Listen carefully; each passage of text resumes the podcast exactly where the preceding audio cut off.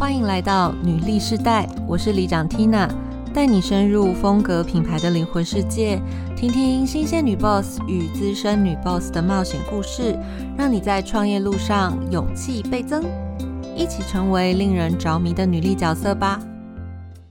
Hello，欢迎收听《女力是带女人创业老实说》，我是李长 Tina。我自己呢，身边有很多经历非常丰富的女人，这些女性的生命韧性令我很佩服，我也很希望透过我们的节目，有机会可以跟你分享。今天呢，其实我们也很荣幸邀请到一位大学姐前辈，她在之前创办了一间非常成功的跨城市的婚顾公司，后来也跟先生一起做了一个网卡公司，很。顺利的完成公司并购，有了一个很不错的结果。这位学姐呢，她在生命中也遇到了一个很大的考验，先生离癌过世。我觉得最佩服的是，她是一个非常。善良的人，他也非常愿意直面挑战。所以在这个过程里面，他们同时推动台湾的细胞疗法的这个法案的推进，透过一个 NPO 组织的成立。我觉得他的生命故事是我今天很想要跟大家分享。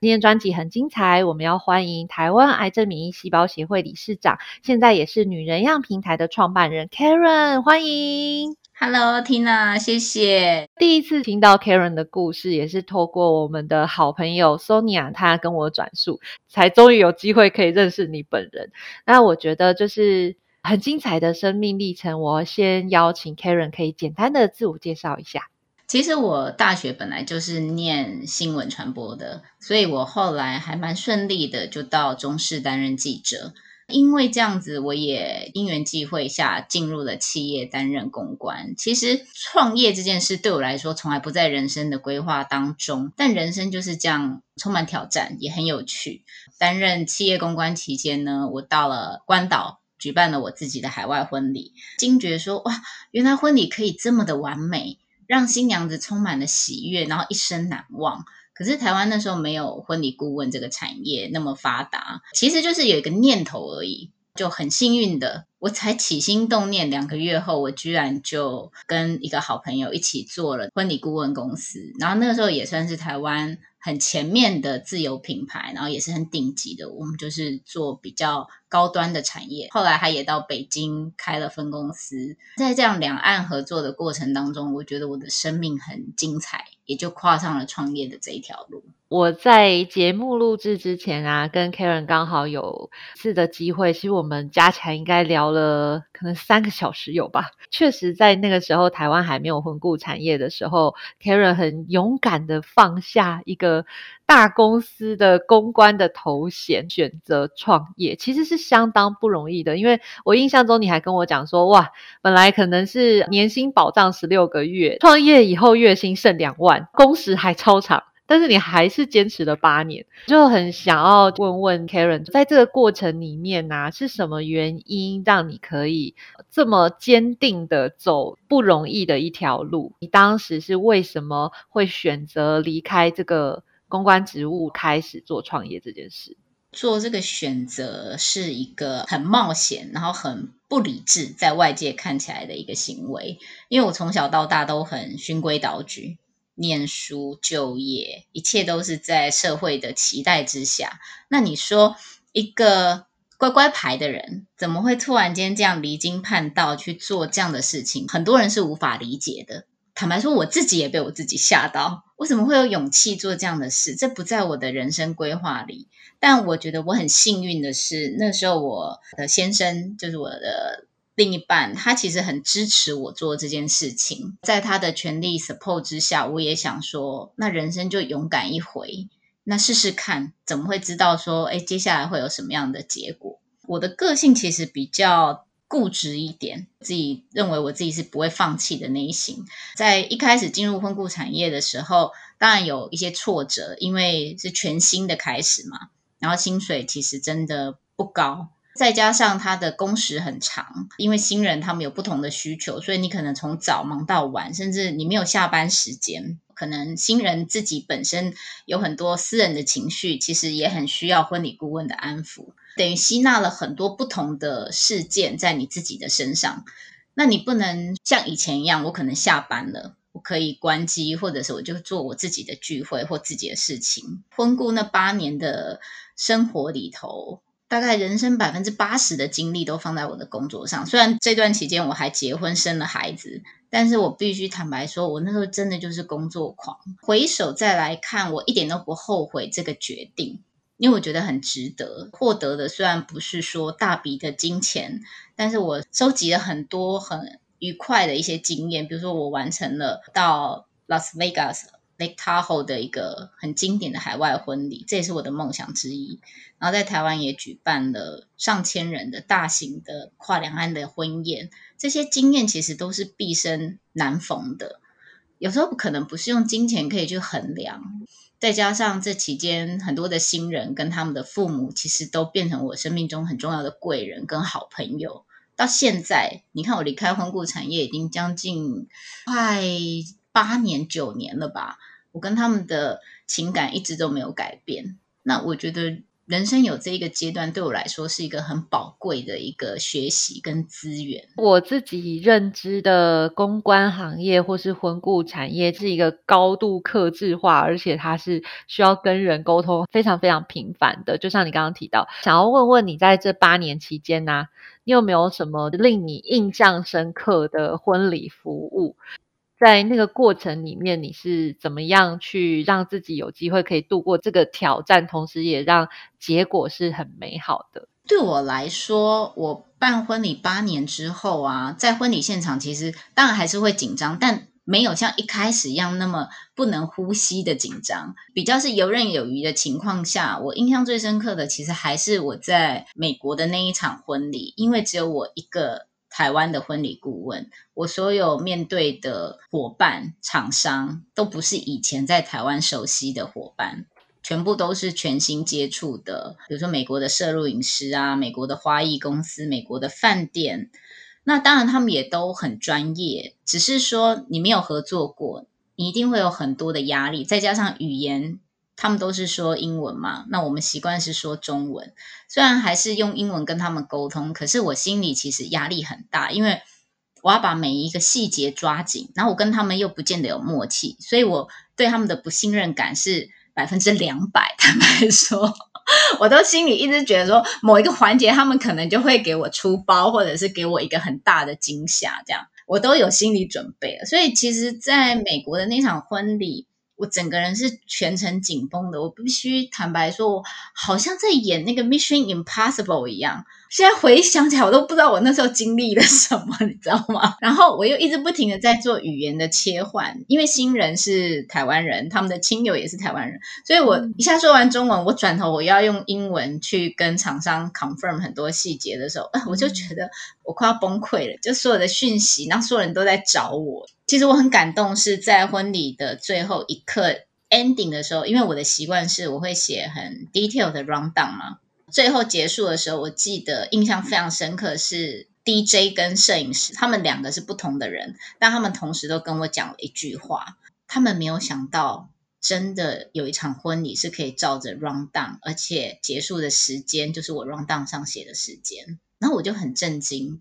我就说：哦，我们在台湾一直都是这样。然后他们就说，他们在美国从来没有发生过这样的事情。他们都非常一致的肯定，婚礼是可以进行的这么完善的，然后完全 on schedule，然后每一个环节都是被协调的很好。其实对我来说，这是我人生中在做婚礼顾问产业里头，我觉得对我最大的一个肯定。我没有团队，我没有伙伴，现场就是我一个人，但是我。认识了新的伙伴跟新的团队，在这么短的时间内，他们全力相挺我，而且给了我们台湾的婚礼顾问产业这么高的评价，我其实非常感动。我那时候就有一种觉得啊，没关系啦，累死在现场也无所谓。其实我那个婚礼结束之后，我真的觉得哇，命真的去了一半了。刚刚 Karen 在中间讲到一件事情，我还蛮好奇的。你刚刚有说，就是他们是完全不同的团队，可是你在一开始的时候是真的很紧张，内心也对他们充满不信任感。可是为什么最后他可以按照你预想的发生啊？这中间是我相信你一定做了什么事情，才有机会让这个婚礼可以完美的进行。r o n d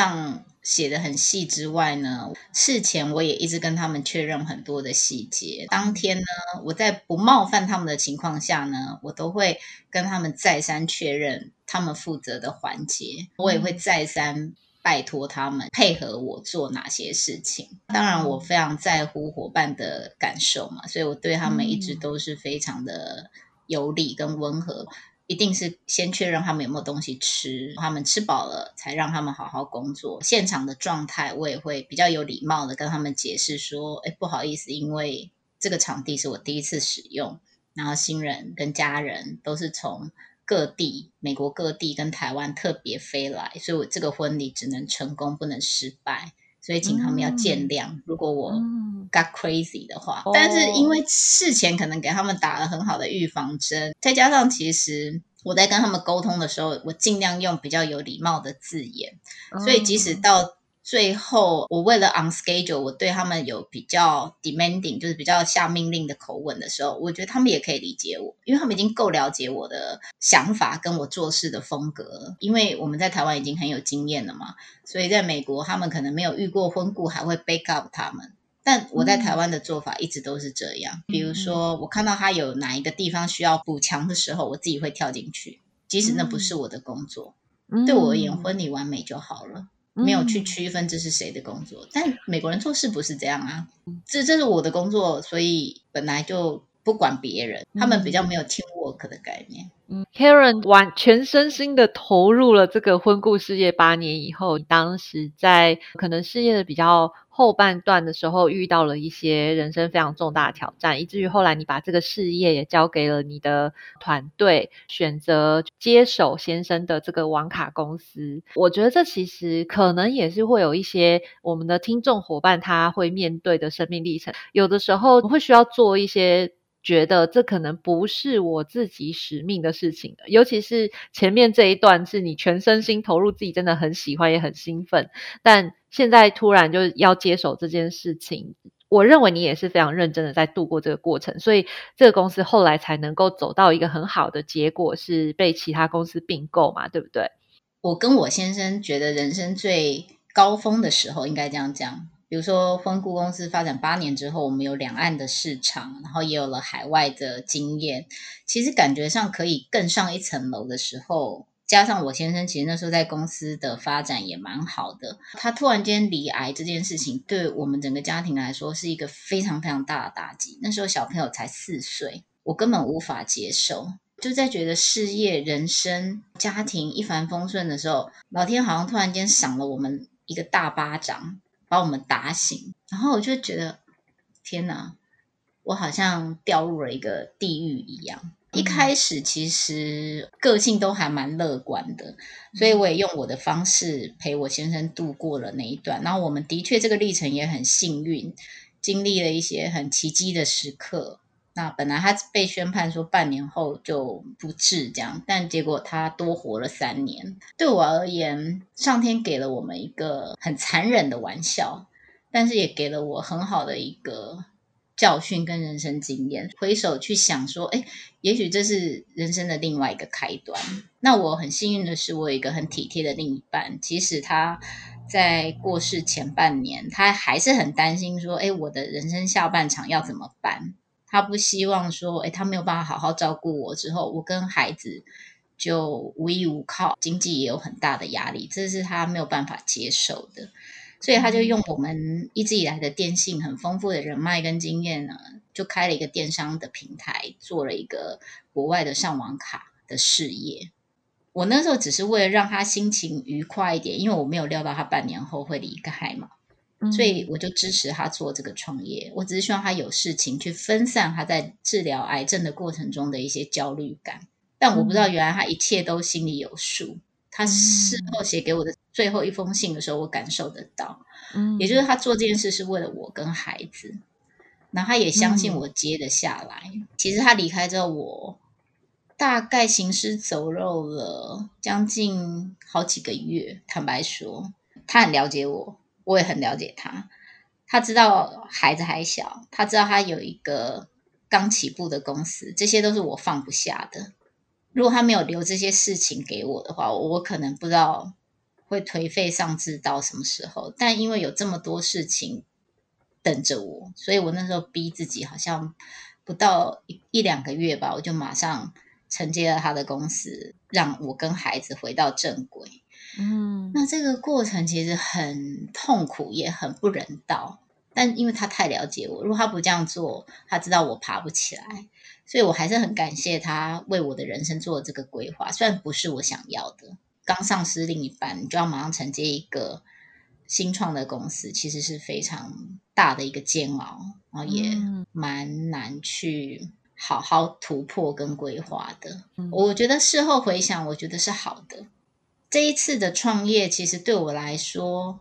很神奇，有如神助。我一直觉得我很幸运。对于很多的 business，虽然不是想要求财，但是其实对于一些策略的判断以及经营的方针，可能已经有累积了很多的经验吧。所以我这一次做网卡公司的时候，我的每一个决策跟产品的挑选啊、定价、市场定位啊、行销策略种种通路运作这些面向来说，我觉得都是精准的。就是事后回头来看，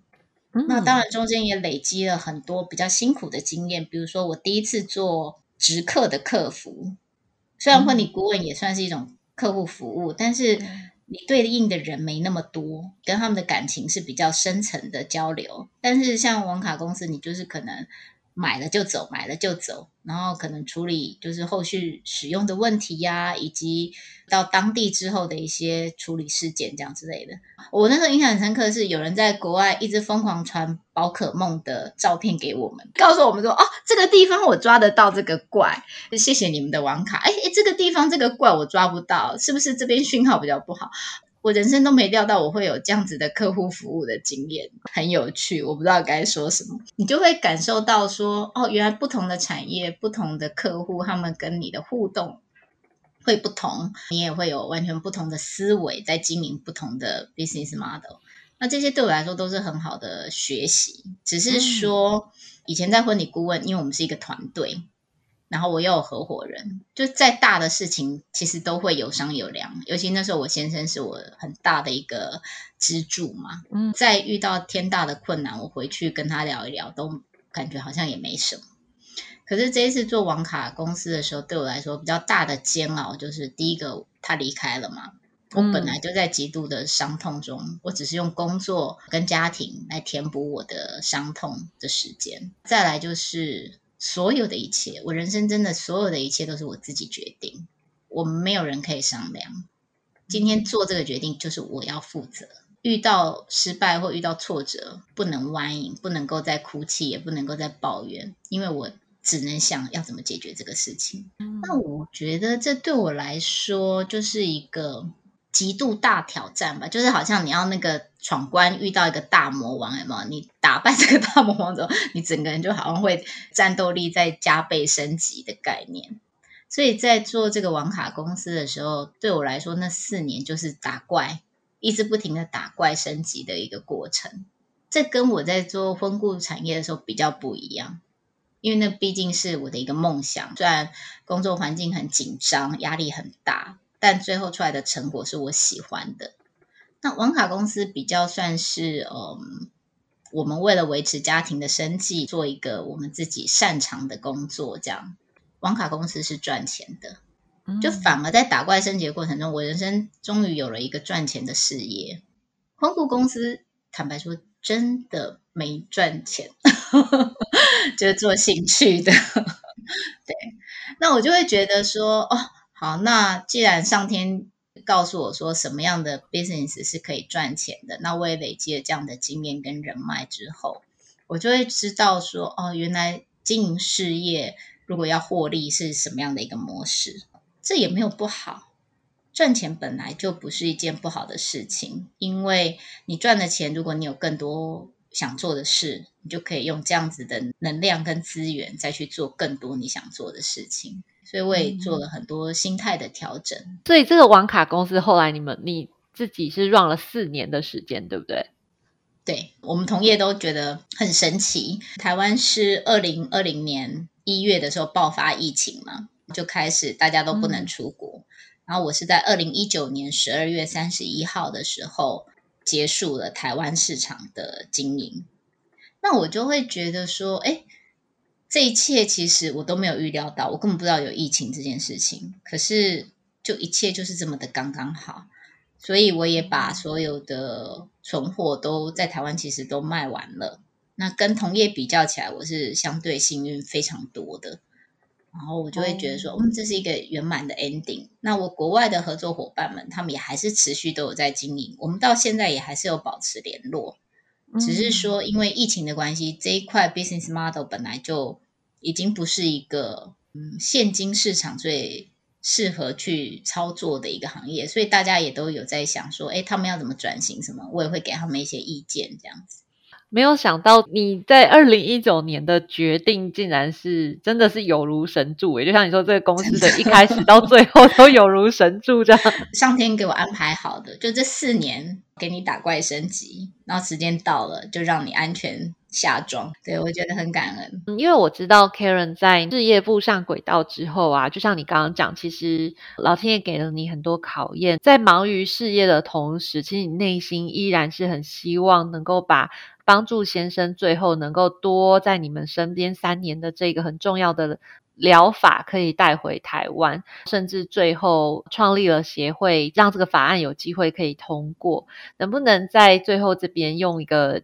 简短一点的方式来说一下这一个故事？在他过世前呢，我们有跟卫福部提议说要把台湾癌症的免疫细胞疗法合法化。因为其实我先生在半年宣告不治之后，他后来其实到日本参加了人体实验计划，是他们大型正规的医院的一些计划。那因为这样子，他多活了三年。当然，他在台湾还是有配合医生做标靶化疗，但他的状态是他不能再做放疗。事实上，他后来的离开也是因为他放疗达到极限了，所以他是颈动脉血管破裂、大出血离开的。也不是因为癌症过世，那这些事件都让我在他离开之后，第一个我想继承他的遗志，他有这样的想法，就像他把公司交托给我，那他把他未完成的这个倡议立法的心愿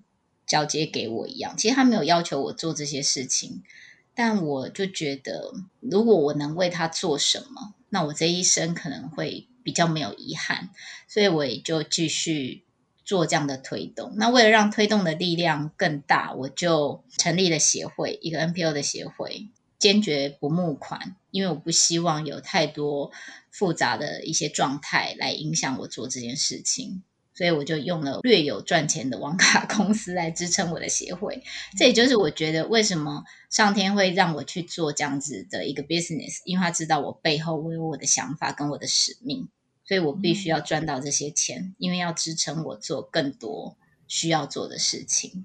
那这样的信念让我其实，在不管是跟卫福部的沟通或跟媒体的倡议之下，都很顺利。因为大家其实可以理解我想做什么。第一个，我们希望能够推动合法化，然后让正规的医院能够来推动一些价格比较合理，而不是。呃，漫天喊价，然后又没有疗效的一些治疗方式，这样癌症病人跟家属可以多一个选择权。也许不见得能够治愈癌症，但至少不会无路可走。因为我们那时候就是在无路可走的情况下，获得日本那边的一个实验计划，而多存活了三年。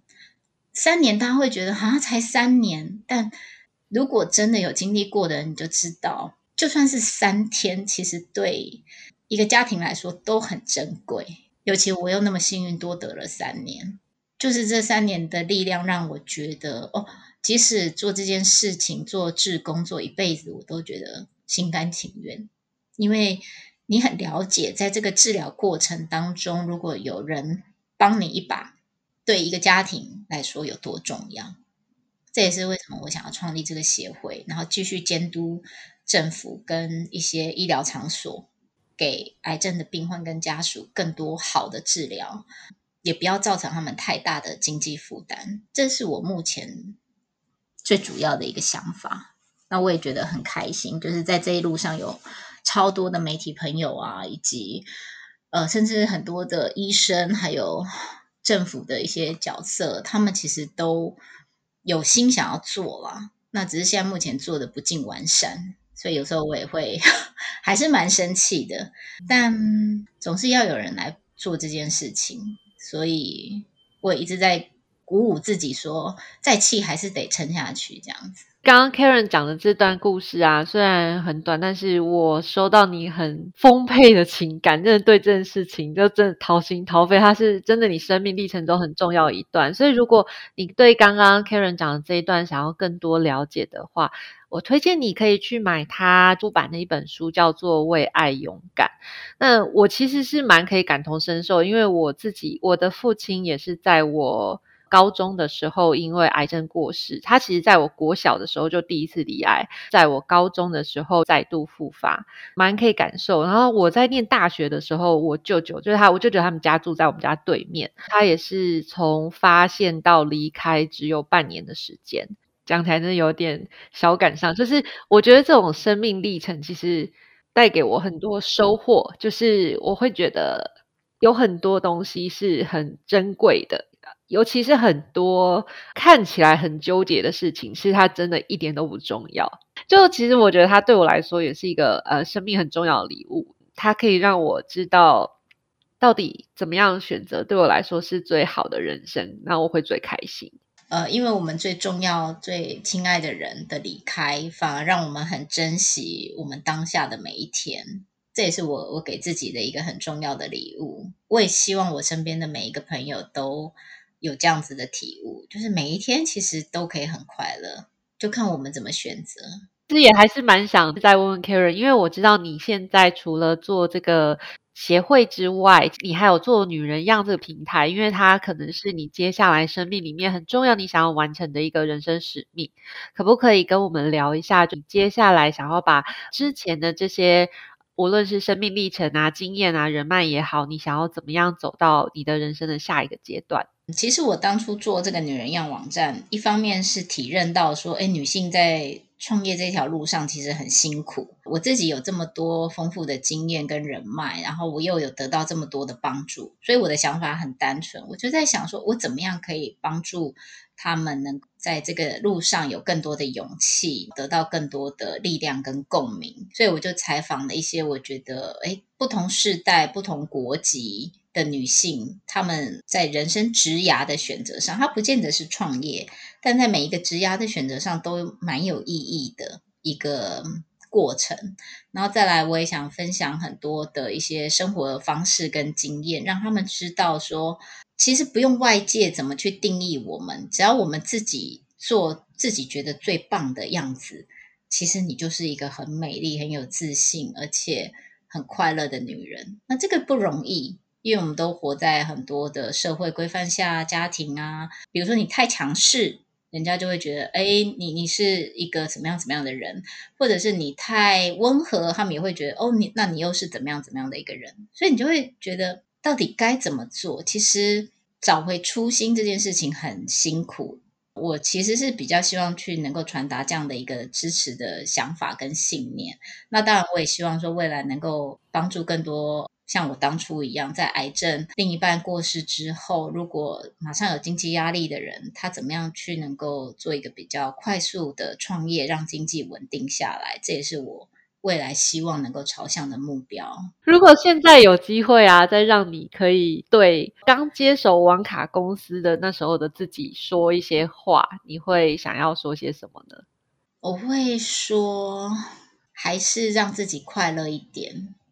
不完美也没关系，失败也没关系，能够不要给自己这么大、这么大的压力跟包袱。因为我觉得那个时候的我很不快乐，不快乐的原因可能是我承接了我先生的遗志，然后小朋友还很小，然后我自己心里的悲伤也没有得到完全的释放，我都只是把自己真正的想法放在一个角落，然后关起来。放进去，关起来，这样。然后有一天它大爆炸了，才开始去正视说，原来我从来都没有认真去面对跟处理，所以我崩溃了。这样，那我觉得这是一个比较不好的一个过程。如果可以重来，我应该不会这样对自己。我记得我好像有跟你讲说，那是我人生唯一一段不用减肥也暴瘦的事情，因为 给自己太大的压力了。我有吃有睡，但那个都没有进入我的身体里头，因为你可能心里的压力太大，然后你脑子从来没有停下来过。我那个时候居然没有生。大病也真的是上天保佑。我事后去回想，一般人在那样的情况下，其实很容易生病，不管是生理或心理。所以我很担心说，哎，如果有跟我同样历程的人。真的千万不要这样子，我们要放过自己。我觉得在生命里面会有很多考验，但是我们尽力去做吧，就是尽力去做，它都会带给我们很多累积下来的结果跟收获。就很多时候，就像你刚刚说，不要对自己这么严格，要求完美，稍微放松一点。其实也是会过的，不要追求一百分。其实从六十分开始往上跑，诶，感觉更有成就感。我觉得，谢谢 Karen 今天的分享，然后也祝福你在接下来能够朝向自己设定的幸福人生迈进，把你很开朗豁达跟很勇敢争取的这种勇气，可以传递给更多的好朋友还有家庭。如果你喜欢这期节目呢，欢迎你追踪订阅加五星好评。如果你喜欢 Karen 学姐的分享，也欢迎搜寻女人样或是台。台湾癌症免疫细胞协会，那欢迎你留言给我们，你的鼓励就是我的最大动力。也请推荐给你身边的好朋友，与我们一起在空中相会。我会分享女性在创业路上所经历的酸甜苦辣，让你高动比努力更重要的真能力，一起梦想变现。记得追踪订阅我们哦，拜拜，拜拜，谢谢缇娜。